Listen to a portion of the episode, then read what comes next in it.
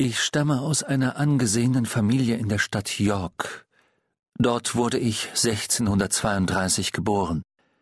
Das war in der Zeit, als in Deutschland der Dreißigjährige Bürgerkrieg zwischen den evangelischen und katholischen Fürsten schon 14 Jahre lang wütete. Eben war König Gustav Adolf von Schweden nach Deutschland gekommen, um von dem unter sich uneinigen Reich einen Fetzen für sich abzureißen. Ich erinnere mich, wie der Vater häufig von seinem unglücklichen Heimatlande erzählte, denn er war ein Deutscher und hieß Kreuzner. Er stammte aus dem Stift Bremen, er hatte sich in Hall als Kaufmann niedergelassen und war wohlhabend geworden. Im Alter gab er seinen Beruf auf und zog sich in die Heimatstadt meiner Mutter York zurück. Hier lebte die Verwandtschaft der Mutter. Lauter, wackere und vornehme Leute, die den Namen Robinson führten, und ich wurde Robinson Kreuzner genannt. Die Engländer aber sprechen Kreuzner wie Crusoe aus. So bin ich zu dem Namen Robinson Crusoe gekommen. Von meinen zwei älteren Brüdern war der eine Oberstleutnant im Infanterieregiment des berühmten Oberst Lockhart in Flandern. Er fiel in der Schlacht gegen die Spanier bei Dünkirchen. Der zweite Bruder ist in die Welt hinausgezogen.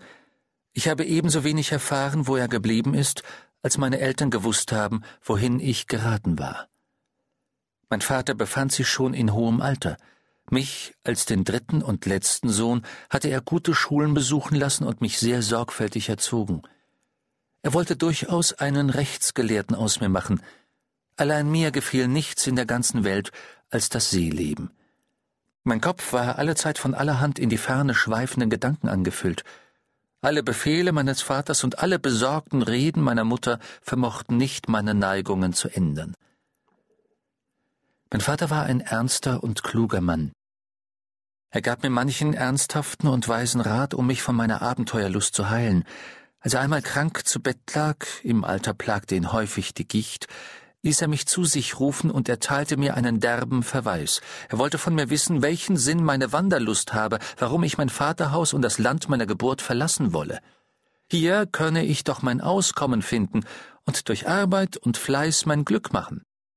Nur Leute in verzweifelten Umständen, so stellte er mir vor, wagten sich in die weite Welt hinaus. Er werde für mich sorgen und mir zu meinem Lebensberuf alle Wege ebnen. Wenn es mir nicht gut gehe in der Welt, so sei das nur mein eigener Fehler oder mein Schicksal. Er habe keine Verantwortung dafür, nachdem er mich so eindrücklich vor Unternehmungen gewarnt habe, die, wie er bestimmt wisse, zu meinem Verderben gereichen müssten.